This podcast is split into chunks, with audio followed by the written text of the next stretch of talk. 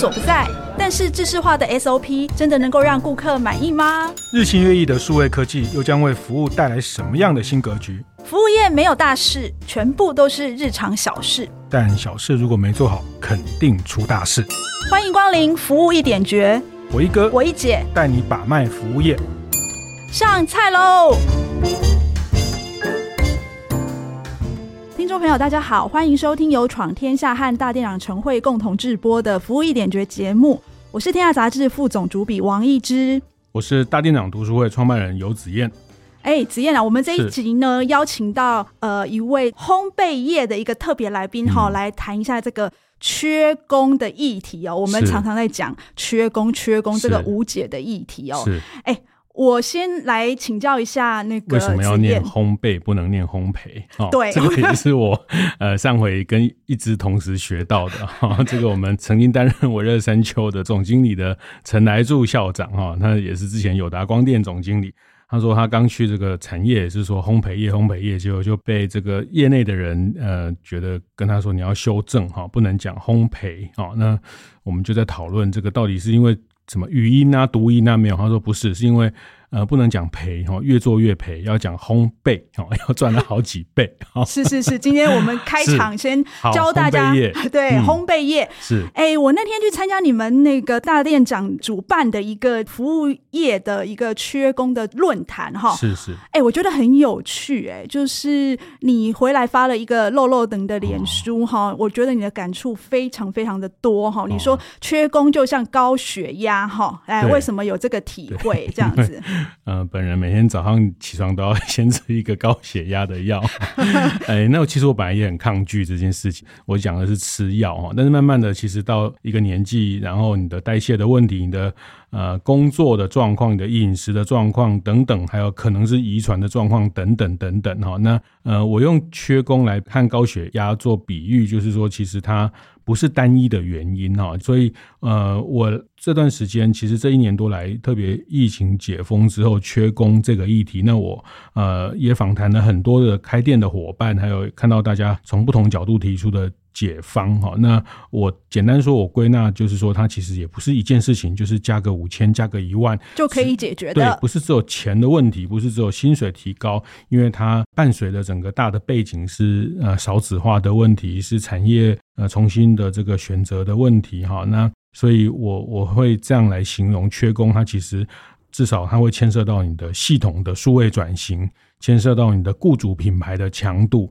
牵涉到你接下来再怎么样跟 AI，怎么样跟数位协作，优化你的营运效率的问题等等哦，那其实还挺多面向的。是，然后我那天参加那个论坛里面，就是也是我们今天的特别来宾哦，就是圣保罗的资讯经理哦，苏冠荣哦，他讲的那个点哦，我非常非常的 get 到，我觉得哇，原来缺工可以用。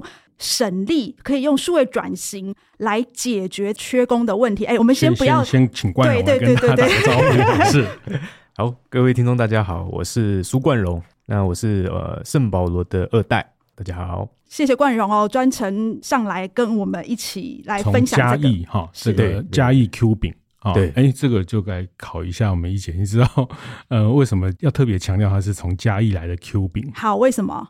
呃，因为我们圣保罗就是从嘉义起家的，是那嘉义市的身份证的开头就是 Q 就是 Q 哦，原来是这样哦，嗯、真的假的？欸、你们骗人吧？好，大家都前面没讲，我都差点忘了，是是，所以你都是这样介绍你们品牌的吗？哎、欸，对对对，我会更从产品结构啊各方，因为我是学咨询的，就是脑袋都是装这种东西。嗯，哦、是从数字去下手。Q 饼啊，Q 饼大家就很很容易联想到圣保罗啊。那 Q 饼大家应该多多少少都吃到这个，呃、因为 Q 饼这几年很流行啊。是，好，来来，那个在我们会邀请冠荣分享他们怎么样用数位转型，或是用数据驱动啊，就是在人力。呃，很难成长的节骨眼，他们的业绩可以持续成长啊！听说今年中秋节线上业绩也成长了将近一倍的这样的好成绩哈。那在这个之前呢，我想还是先请冠荣介绍一下圣保罗大概是一个什么样的品牌呢？现在的门市的数量，呃，那在你回来参与了这个品牌，它大概经过了一个什么样的阶段？嗯，好。呃，圣保罗其实是在呃一九九一年，我爸爸在嘉义创立的。嗯，那到现在大概就是三十二年的时间。那目前全台湾有十七间店，到十月底会有十七间店。为什么说到十月底？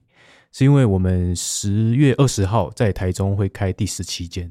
哇，对。但是我看现在不是只有面包店才能卖面包，包括便利商店。嗯全联他们也开始卖板级面包，嗯，很多通路都开始瓜分你们的市场哦。你要不要来跟我们谈谈看你们现在的处境？你们现在的状况？这个产业面临的痛点啊，比如说餐饮业，它这几年面临到的是外送，那这个破坏式的一种服务进来。那那以烘焙业来说，或是你你三十年的这些老店，对一个连锁的一个老店，嗯，在经营上这几年遇到比较大的痛点是什么？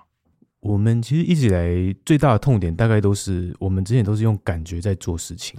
就是我今天呃想在哪边开店，我可能在站在某个地方看一看，感觉人有没有在走，车有没有在流，附近有没有住人，就决定要不要开这间店了。哦，开店看感觉，开店看感觉，可能营运也是看感觉。我不会去分析我的产品结构什么的，然后去调整我们店面的安排啊，产品的摆放啊，各方面的。一切都是靠感觉。对。然后还有像会员啊，我们之前的会员也没有所谓真的把它呃做的非常的贯穿啊，就是我们后面没有办法很清楚知道我们会员的轮廓到底长什么样子。你回来的时候，你们就已经有会员了吗？诶，有，但是我们的会员是用储值卡的形式。哦、嗯，就那天也有提到，后来这个储值卡就、嗯、呃，储值卡，因为因为其实我我们有做过试调啦。储值的人数其实是不多的，越来越少的。嗯，那但是用会员的人其实很多啊，会员点数、会员优惠券什么的。但是我们却被储值给绑住了，我们的会员覆盖率这件事情。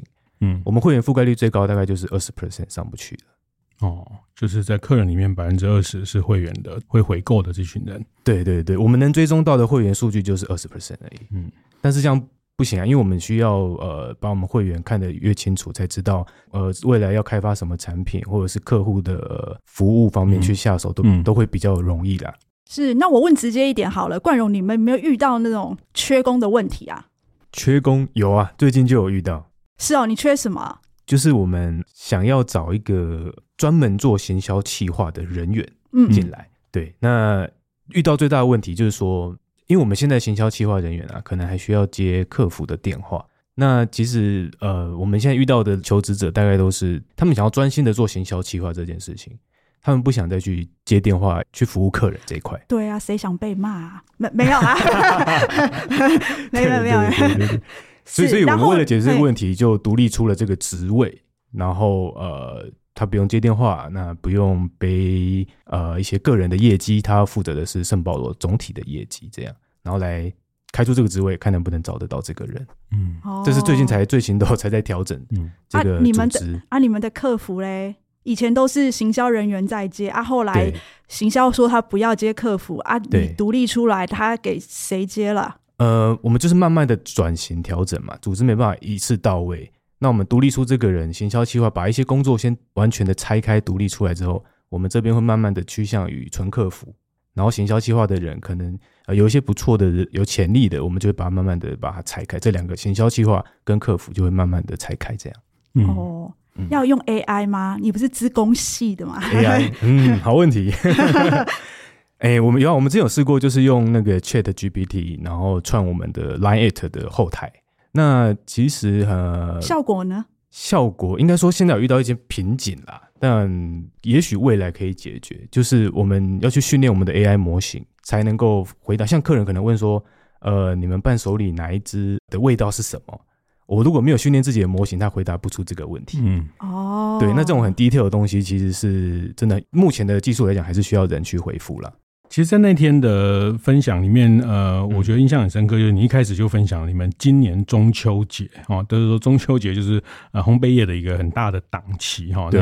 嗯，你们今年中秋节，因为这两年的数位转型的成绩，呃，一定程度来说，就是在今年中秋节也算是一个验证的一个结果，哈。所以今年中秋节业绩在人力几乎没有成长的情况下，线上的业绩是成长了快一倍。对。那整体的业绩也成长了超过十趴哦，就是十七家店、十八家店。对，那我我觉得这个也也某种程度就是这个用用一句话讲，它就是人效提高了哈，就是说人呃的生产力提高了，因为在这两年的三年的数位的优化跟组织的这些呃，包括同时在发生的就是您刚刚讲的这些组织的重新的去建立一些职务工作等等哈。那所以中秋节的这个档期，呃，你可不可以先分享一下，就是说这今年为什么可以？得到好成绩的简单的几个原因，嗯嗯，呃，我觉得中秋其实跟我们的数位转型啊有很大的直接关系的。嗯，那第一个点，我觉得可以是讲快闪，快闪这个模式。对对对，因为中秋其实是全台湾的订单啊，不是只有我们有呃实体店面的订单。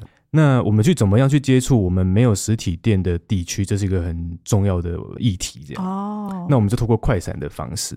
那这个方式也很有趣，就是我们是到了某一个地区去，然后告诉那边的人说，我们某两天会来，嗯，然后在这个地点，呃，可能是家乐福或者是哪个地方前面，然后我们打广告，打方圆十公里内的人线上投广告，线上投广告，把人导到我们的官网去下单，然后到某两天来这边取货，取货。哦，所以你这是 OMO 哎，线上下单，然后实体取货。对，那这个最大目的应该是要提高我们知名度啦。其实讲白了是这样。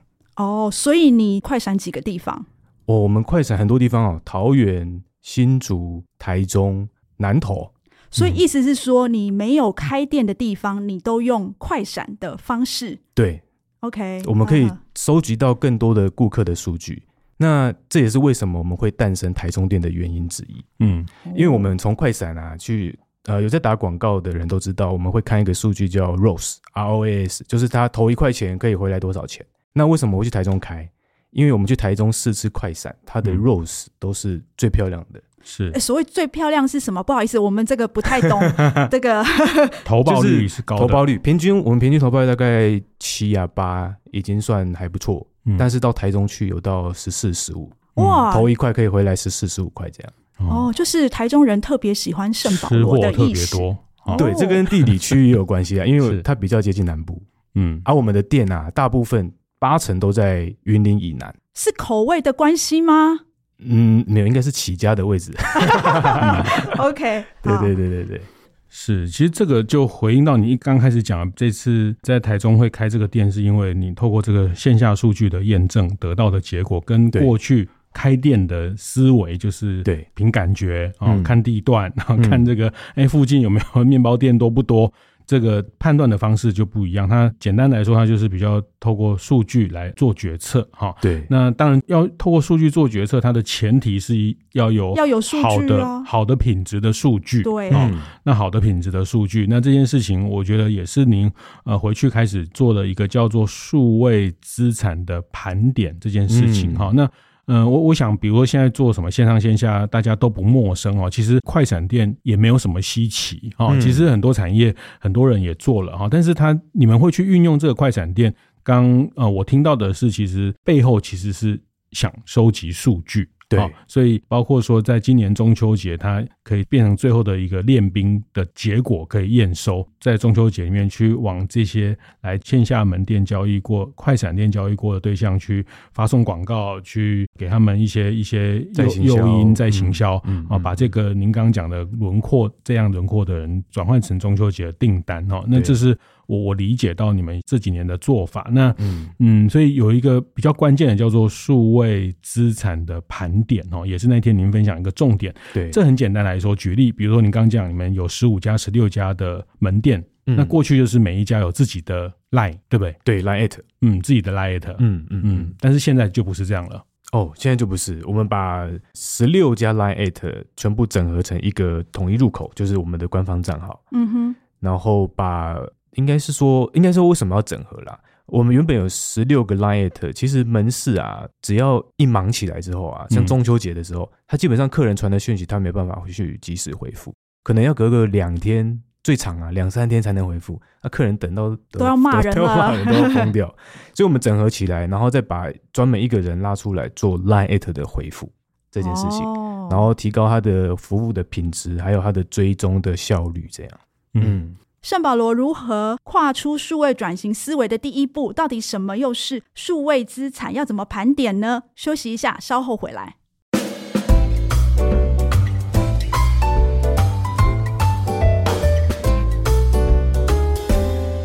欢迎回来，服务一点绝现场，我是王一之。哎，我们这集的节目邀请到嘉义的烘焙名店哦，圣保罗的二代哦，苏冠荣。冠荣刚刚有跟我们分享到，就是这个数位资产的收集哈。哎、嗯，其实哈，听说很多服务业他们都有很多很多的数据哈。嗯，那你那时候？一回来是怎么样想说我要把这些数据变成对你有用的数据哈？这个我还蛮好奇的。呃，讲到这个数位资产表哦，那什么是数位资产？其实，其实数位资产就是我们要我先讲它的目的啦。它目的是要我们能够更快速的反映顾客的动向。嗯，这是数位资产的目的。好，那怎么做呢？哦，我们先把我们的所有的客人哦开始分类。那如果你是在 FB 按过赞的，我们帮你当粉丝；然后你在 Google 呃 Google Map 呃留言过的，我们也帮你当粉丝。那粉丝我们给你十块钱，你的价值是十块钱这样。哦，好，OK。然后第二个就是铁粉，那我们呃可能有我们有个铁粉团，在 FB 的铁粉团，那它的价值就可能就高一点，两百元。然后再就是呃顾客哦，顾客就是我们怎么定义这件事呢？就是他二十八天内然后来消费三次以下的总人数，这些叫顾客。是，然后再是最高价值的叫做熟客，那熟客我们就是给他一万块钱，他就是二十八天内来消费四次以上的人，那基本上他就是每个礼拜都有来消费的人。对不起，冠荣，你刚刚说的那个给他多少钱，那个是什么意思啊？就是给他一个价值。哦，给他一个价值，嗯，对，是给客人哈，就是说以定义他一个价值，对，定义这个分类一个价值，嗯，然后我们把这些价值，呃，刚刚讲说有十块、两百块、两千块、一万块，是，然后把它。呃，乘以人次之后，全部加起来，那它就会得到一个我们的数位资产，这样。哦，就是你整个数位资产总共价值多少钱这样子？对对对对。哦，那数位资产其实很有趣，就是说，呃，我们去看了这个表之后啊，你会变得比较有方向性，你也知道你做的事情到底效果如何。像像我们之前就是用刚刚讲的那个储值卡嘛，Q 卡。对，那 Q 卡就是因为我发现储值不是趋势啦，那我们开始把我们的呃会员开始跟我们的刚刚整合在一起的那个统一入口的 Line 绑在一起。那绑在一起之后，我们就希望把原本的 Q 卡慢慢转去我们的所谓 Q 会员。那这个人次的转移，我们就可以在数位资产表上面很明显的看出来有没有转移成功。嗯嗯，其实这个数位资产表我简单补充一下哈，就是说我学习到的是说你们呃这个数位资产表是内部的不同部门它都一起来参与这件事情，对啊，那所以让内部知道说，比如说下个月我们的数位资产有没有成长啊？因为我们要数位转型嘛，所以我们要对数位这件事情的呃资产的变动要有很敏感，然后整个公司不同部门。呃，这个门店的部门或者是产品的部门，大家对这个事情要知道说啊，我们这个月做了什么事情，以至于包括像快闪店啊，嗯、或者是呃 Lite 的这些会员啊，或者是呃在 FB 的这些投放，我们有因为投了多少，我们的这个它就是像一个账户一样，它像一个存折一样。我们在数位的这个账户里面的存折是不是有成长哦？所以呃，做这件事情就是说，它第一个第一关当然就先盘点哈，先去定义说呃，这个熟客占多少，新客占多少，大家定义。那这个定义的过程呃，应该也是各部门大家共同同意嘛哈，因为对门市有门市的想法，这个产品企划产品企划的想法，嗯，那大家同意之后就会往这个方向呃，大家在数位资产上不断的去每个月检讨吗？哦，我们是每周，每周哇，每周检讨。我觉得这个表有一个很大的帮助是说协助管理，因为我们已经定清楚每周都要去看这个表，嗯，它就变成系统性的去看这张表。是，那系统性去看就会变成你闪不掉啊、呃。应该说这个表每周都会我们写程式去产出来，然后就会丢到大家的群组里面去，你就要随时去监控你的数位资产到底是涨还是在跌啊。嗯，所以你给大家同时都要知道我们现在数位资产的。意义在哪里啊？就让每个人都心里面存在一个哦，我们现在的数位资产有多少？对，呃，像数位资产表，我们大概有六个指标。第一个就是我们的呃熟客的变化，然后第二个就是我们的顾客的变化，然后第三个就是我们的铁粉的变化啊，第四个就是呃我们的 LINE 的官方的账号的有效人数的变化。那这个数字其实成长了很多了，从我们一开始经营这个数位资产表开始，从一万多，现在已经跑到了十万多了。所以这个代表我们的策略是用对力这样。还有一个也很重要是 Google 的评分。那 Google 评分，因为其实大家会看 Google 去决定要不要去一间餐厅呐，其实蛮容易会这样的。那我们就把这个评分数也列入我们的固定观察的指标里面。那如果发现，哎，这个指标可能有在掉，像之前可能就看过，从四点八掉到四点七，马上就会发现了。为什么？因为前面在挖路，前面在出不来。对，在挖路，然后客人不不爽，进不去又出不来。哈，对对对对对。然后，哎，但是如果这个是客数，但是是另外一回事，我们就要马上去，就像我刚刚讲，对顾客的敏感度提高了这件事情。对，那还有另外两个指标，就是 FB 跟 IG 的它的指标，它的呃粉丝人数到底是增是减？这大概是我们六个会看的数位资产表的指标。那我我再讲另外一张，好，叫做宅配地分析。这个就是刚刚子嫣哥讲的，为什么在台中店开店的另外一个原因。除了 Rose 之外，我们还看什么？就是宅配的数据。就是说，你的货出到台中的有多少吗？对对，出到高雄的有多少？出到宜兰的有多少？出到连江的有多少？我们全部都会看。那因为这个数据，我们从二零二零年观察到二零二三年，发现有一个县市一直在成长。它从第五名一路爬到二零二三年第一名，那就是刚刚我们去开店的台中市。所以呃，这个宅配地的分析也是我们可以开始看到，哎，到底哪些地方在开始买我们圣保罗的东西去吃啊？那相信我们在台中开店之后，彰化也许就会慢慢上升，跟地理位置其实是有关系的，就知名度的拓展。我再举个例好了。像 Line@ at 其实都会有封锁的情况嘛？对、嗯。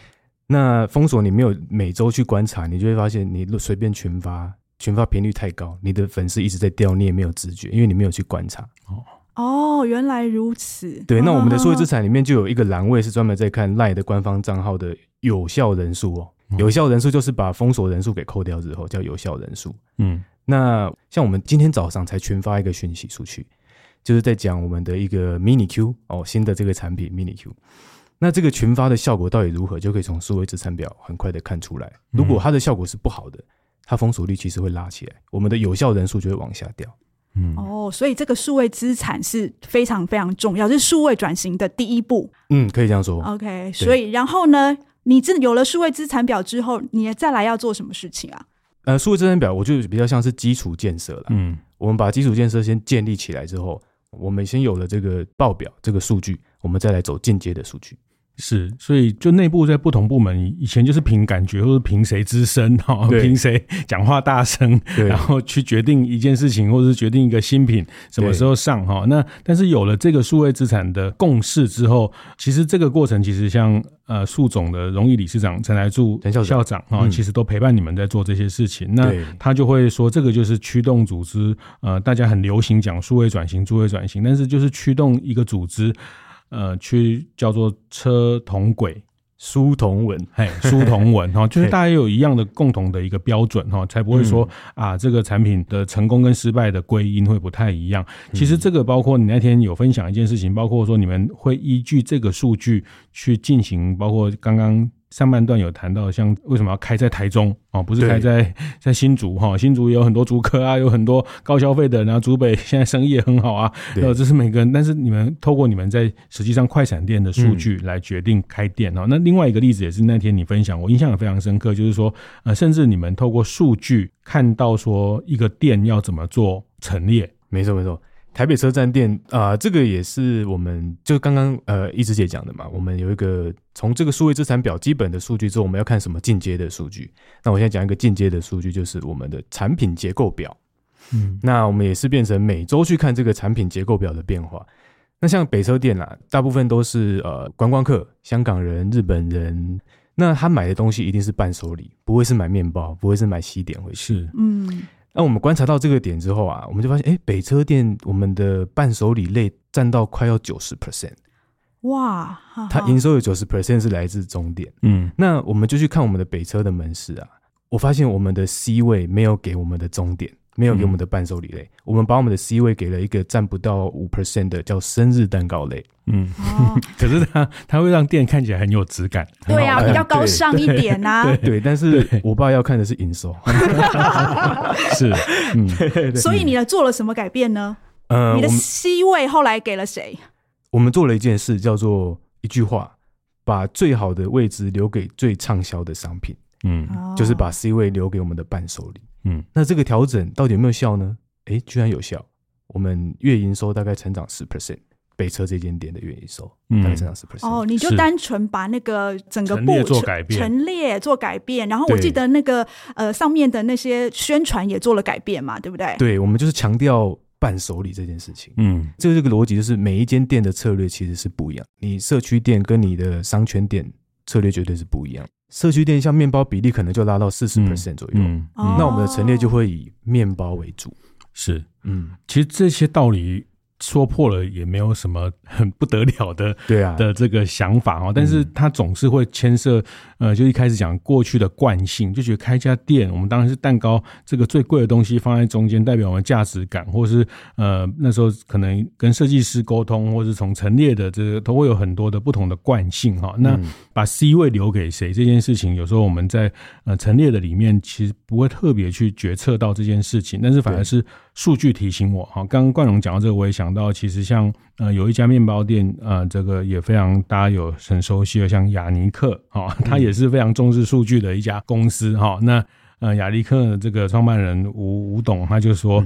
明星产品要给他明星的规格的对待，嗯，哦，那通常我们会把明星商品放在一个呃没有给他一个够大的 C 位，或者是够大的有分量的地位，那这件事情他就很难再刺激他更销售，哈，就是、嗯、对，呃，更去销售。那呃，所以这个例子也非常鲜明，就是他光是调整一个柜位的陈列，它的营收就可以，呃，人也没有增加，对，没有增加。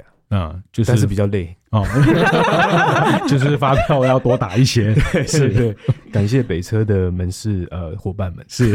可是我觉得哈，我觉得他应该是打破了我们过去的一种思考的惯性哈。以前我们在做那个店面的陈列的时候，我们都会觉得说。哦，对啊，这个是我的明星产品，但是我这个也很好吃啊、嗯、啊，那个是我的刚新出来的产品，就会舍不得嘛啊，全部都放在一起啊，就没有特色，没有明星。尤尤其是老板如果是产品出身的人，哦，那他一定会觉得我好不容易研发一个独家的、嗯、特别的，但他比较不是从呃消费者的视角哦，那但数据就是很客观、很中立的告诉你。呃，该放大什么的影响力哈？那其实包括你刚刚讲那个 Q 卡后来取消掉，就除值。当然，大家有时候想当人耳，反正就钱先收进来嘛，哈，那储值。但是你观察到它的使用率，它的对这家店带来的一个数位资产的效果，其实并不好。哦，所以反而是呃，像你们最近也。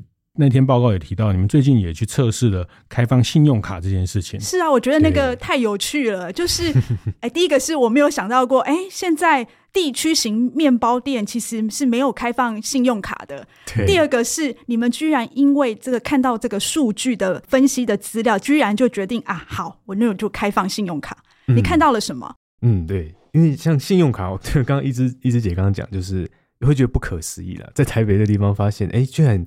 南部有一些比较乡下的店，它是没有开放信用卡的。那我回来，因为我是从北部回去嘛，我也觉得不可思议这样。那我们也不是说直接就是把信用卡直接全面开放，嗯，因为我们还是要以数据来佐证到底能不能把这件事情做出去。那因为呃，其实很简单，信用卡为什么不开放，就是因为它有抽趴的问题。对，那我们就要先实验看看，我们把一间店拿出来实验。看它的带来的营收有没有办法 cover 过去这个筹码，所以我们要实验这件事情，我们就开放了我们的呃高雄的一间店，我们把信用卡给开放了，然后搭配了一个数据的表格，叫做金种客单价分析。嗯，这个也是刚刚所讲的那个进阶数据的分析。哦，金总客单价就是我每一种，我有我有现金支付啦，我有呃 Line Pay 支付啦，我有信用卡支付。它的客单价到底是如何？这就变得很重要。嗯，是。那我们发现，信用卡的客单价其实是高于我们的现金的客单价，还有 Line Pay 的客单价。嗯，以以九月来讲，我们的呃信用卡的客单价可以来到快两千块。哦，客单价 Line Pay 可能才一千块左右。是是，对，因为你们有一些伴手礼礼盒的部分。对对对对对，所以呃，后来我们就决定全部十七间门市要开放信用卡。所以开放信用卡反而提高客单价。嗯、对，提高客单价。还有一个，我们上礼拜才问门市人员哦，说开放信用卡到底带来什么好处？那他就说，呃，原本的客人啊，他可能身上钱袋不够，嗯，然后就会说，呃，你们有没有信用卡？我们就说没有。然后说，哈，那我去领钱。然后我就问他说，那客人有回来吗？他说：“客人就，就没有回来，客人就不会回来了。所以这流失掉的累积起来，其实也是很可观。尤其是中秋节这种，他原本身上只带五千块或者是三四千块，但是信用卡他买下去，他想买一万块啊，是、嗯，对啊，这就差非常多。”是这个就叫金种哦，就是说大家去看他支付的这个行为的分析啊，就是现现金的，那是信用卡的，那或像之前您讲的储值也是一种支付的分析啊。那其实支付的行为也一直在演变哦。我想现在大家呃常常这个配来配去，或是来配，你绑定了哪些东西？那这个是呃行为的演进跟疫情前。不要讲太久啊！其实疫情前三年前，其实这个支付的结构哈，我想每个人自己的支付的行为都自己去观察也知道，就是我们这个现在呃，有时候花钱的方式，或者是你在线上消费结账这些东西，支付的行为在改变。那一样的，就是说店家怎么对应这个东西，提供消费者他在这个行为的改变下的一个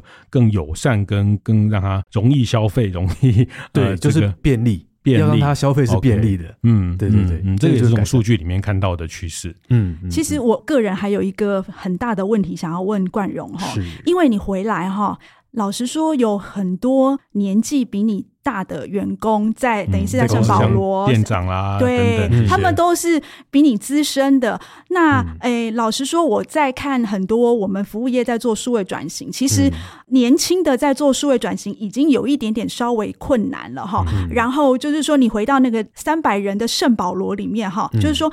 你在这个做数位转型的过程当中，有没有受到一些挑战啊，或者是不配合啊？嗯、那你又是怎么样去把它克服的？对，好问题。一开始回来其实是会哦，就是他会觉得你就是空降啊，你凭什么跟我讲那么多啊？我就是我爸的儿子啊。对，对，我不能这样讲。对，那其实我的做法，我觉得数位是一个非常好的切入点，因为你要让帮助他。去优化他的工作内容哦。我们以线上来讲，回到刚刚一开始讲的说，中秋节啊，我们很多订单涌入，我们再搭配电商，然后去优化，然后再打 FB 广告或什么的，带来很多订单。以前他在处理订单啊，一天可能就是整天下来，他都在处理订单，一千张单他就要 key 一千次，就是把它从订单后台，从我们的官网后台 key 到我们的订单系统里面。这件事情他要做一千次哦，然后一天八个小时就过去了。那我就回来嘛，因为我写程式，我就帮他改善这件事情。他现在就只要变成说，哦，程式执行下去，然后他就可以去泡杯咖啡，然后再回来，程式就诶三分钟的时间就全部处理完了，他就有很多时间去做其他事情。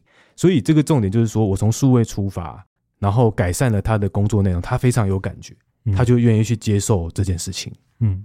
所以现在各店的店长也不用再去看他的赖了哦，就是他们少了一个赖要去回，对，总部就会统一的帮他做这些客服。对，但是我们还是多了一个社群哦，LINE@ 的社群这样。嗯嗯，对。所以就是简化他的工作，让他工作起来更有效率。他直接看到那个成果之后，他就会愿意去配合你的所有这些数位的进程啦。对，因为改变流程是最痛苦的啦，改变原本关系是最痛苦的。嗯，那你一定要让他吃到甜头吧？讲坦白一点就是这样，吃到甜头，他才会愿意去改变。然后，哎，改变之后，他反而会开始来问我说：“哎，我这个可不可以也帮我数位化掉？”这样哦，对，然后就哦，嗯，太棒了，okay, 我就开始有事做了。他他不会担心他的工作也被数位化掉吗？对，对啊，取代了。